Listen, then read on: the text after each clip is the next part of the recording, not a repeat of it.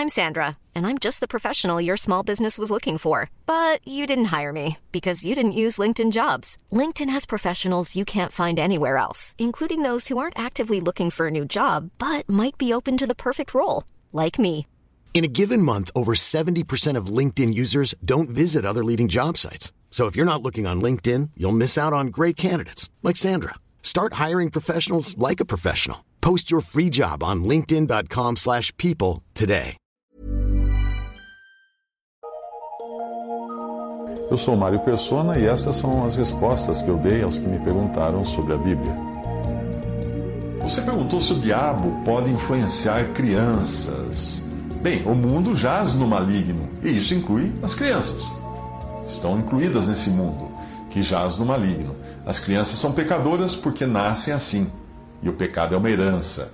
Ainda que o pecado não que o pecado que existe nelas não tenha produzido pecados enquanto elas são pequenininhas, uh, indefesas como um bebê, logo começarão a aparecer as evidências de que elas também pertencem a uma raça caída. Se não fosse assim, os bebês não adoeceriam, pois a doença é uma das consequências do pecado. 1 João 5, uh, versículo 19, diz: Sabemos que somos de Deus e que todo mundo está no maligno. É sempre bom lembrar que Hitler, Saddam Hussein, uh, Aníbal, o conquistador, Bin Laden, Nero, Gengis Khan e tantos outros fascínoras da história devem ter sido bebezinhos adoráveis que eu e você teríamos carregado no colo e achado que eles jamais seriam capazes de fazer mal a uma mosca. Pode ser que nesse exato momento um bebezinho esteja sorrindo para seus pais, encantados com ele, e que esse mesmo bebê irá crescer e ser o anticristo. Portanto, quando nós dizemos que tudo está arruinado pelo pecado, é tudo mesmo, inclusive as crianças. Você já pode detectar o espírito voluntarioso de uma criança quando tenta dar a mão para ela para atravessar a rua e ela quer fazer do jeito dela. O pecado foi isso, querer viver independente de alguém superior. Isso é o pecado. Até os animais que nunca pecaram ficaram sob a mesma maldição do pecado e sofrem até hoje por causa de nós que pecamos.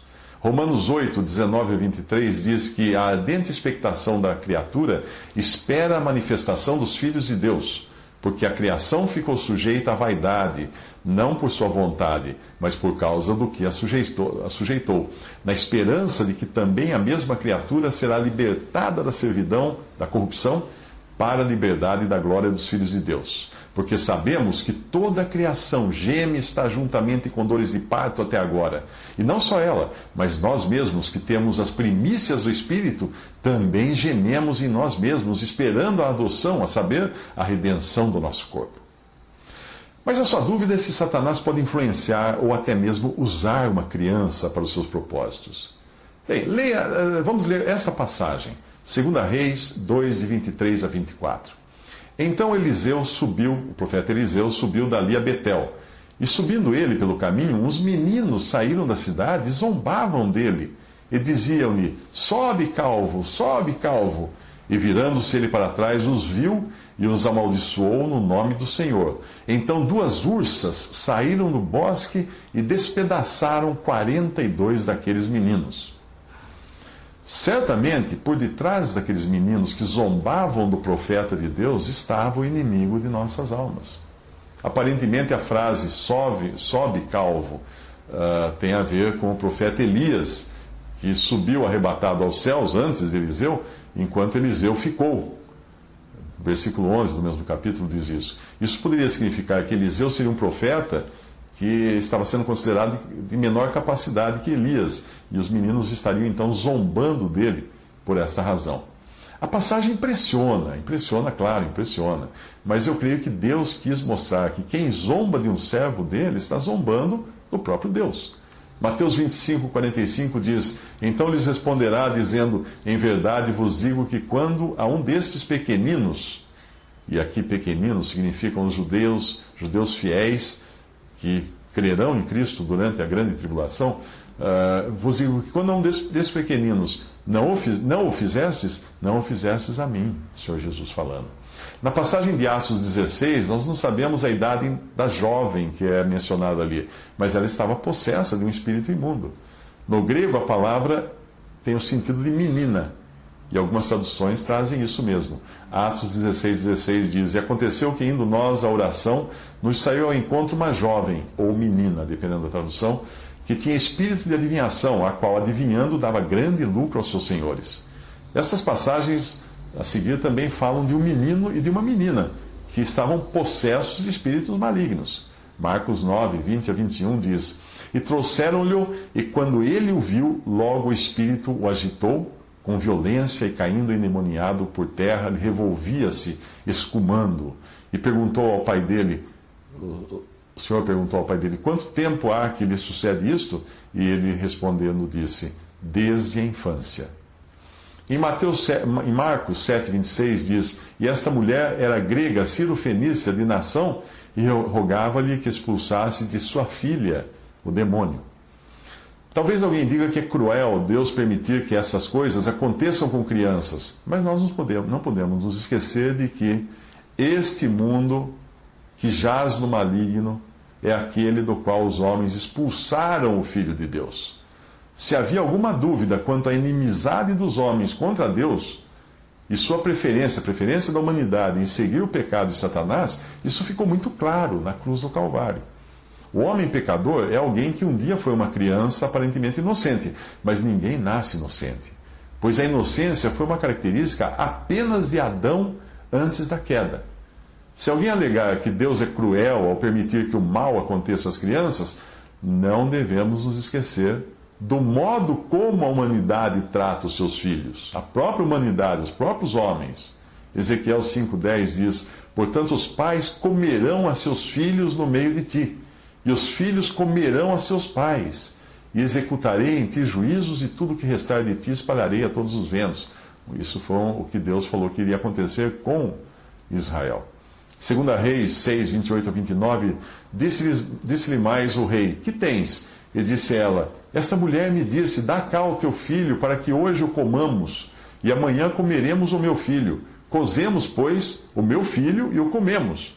Mas dizendo-lhe eu ao, ao outro dia, dá cá o teu filho para que o comamos, escondeu o seu filho. É de surpreender que Deus tenha de agir com terríveis juízos como fez com os meninos que zombavam de Eliseu, para com esses terríveis seres humanos que preferiram viver em rebeldia. Será que é, é surpresa que Deus tenha que agir com tamanha severidade, considerando que os homens são tão cruéis? É sempre bom lembrar que se o pecado nunca tivesse entrado na criação, Deus nunca precisaria agir assim, com seus terríveis juízos ou seja, nós somos os causadores do, do modo severo como Deus é obrigado a agir com a sua criação. O que Deus faz é uma reação à nossa crueldade. O diabo tem as suas maneiras de influenciar também as crianças e não precisa necessariamente enviar seus espíritos malignos para possuí-las. O método que mais usa é incutir a mentira em suas mentes para que elas cresçam programadas para gostar do ocultismo. E os pais têm uma grande parcela de culpa e responsabilidade nisso. Não é à toa que hoje livros e filmes de bruxos como Harry Potter e vampiros como Crepúsculo façam tanto sucesso entre crianças e adolescentes. Se você observar os desenhos animados para criancinhas, eles mostram um dragão que é camarada e não faz mal a ninguém. Como explicar para uma criança que vive assistindo vídeos e lendo livros e colorindo desenhos de dragões que Satanás na Bíblia é chamado de dragão? Na, na cabeça dessa criança, se o dragão é bom, então o diabo não pode ser mal. Percebe a sutileza do ataque que Satanás está fazendo contra as crianças? Apenas no Apocalipse, o diabo é chamado de dragão doze vezes. Apocalipse 12, versículo 3: E viu-se outro sinal no céu, e eis que era um grande dragão vermelho que tinha sete cabeças e dez chifres, e sobre as suas cabeças sete diademas. No versículo 4 de Apocalipse 12, a sua cauda levou após si a terça parte das estrelas do céu e lançou-a sobre a terra. O dragão parou diante da mulher que havia de dar a luz, para que, dando ela a luz, lhe tragasse o filho. No capítulo 12, versículo 7, houve batalha no céu, Miguel e seus anjos batalhavam contra o dragão. E batalhavam o dragão e os seus anjos. Apocalipse 12, 9, foi precipitado o grande dragão, a antiga serpente chamado Diabo e Satanás, que engana todo o mundo. Versículo 13 do capítulo 12: Quando o dragão viu que fora lançado na terra, perseguiu a mulher que dera à luz o filho homem. Apocalipse 12, 16: E a terra ajudou a mulher, e a terra abriu a sua boca e tragou o rio que o dragão lançara da sua boca. Versículo 17: O dragão irou-se contra a mulher. Versículo, capítulo 3, versículo 2 diz: O dragão deu à besta uh, o, seu, o seu poder e o seu trono e grande poderio. No capítulo 3, versículo 4, adoraram o dragão que deu à besta o seu poder e adoraram a besta. Apocalipse 13, 11. E vi subir da terra outra besta, e tinha dois chifres semelhantes aos de um cordeiro, e falava como o dragão. Capítulo 16 de Apocalipse, versículo 13: Da boca do dragão, e da boca da besta, e da boca do falso profeta, vi sair três espíritos imundos semelhantes a rãs. E Apocalipse 20, versículo 2: E ele prendeu o dragão, a antiga serpente, que é o diabo e Satanás, e amarrou-o por mil anos. Esse é o dragão que virou personagem feliz e alegre amiguinho das crianças na sociedade moderna. Numa pesquisa no site da Amazon, eu descobri que existem centenas de livros para crianças com histórias de dragões, e na quase totalidade das histórias, o dragão não é mau, como as pessoas pensam, mas ele só quer ajudar as criancinhas. Então, respondendo mais uma vez a sua pergunta, se o diabo pode influenciar as crianças, a resposta é sim.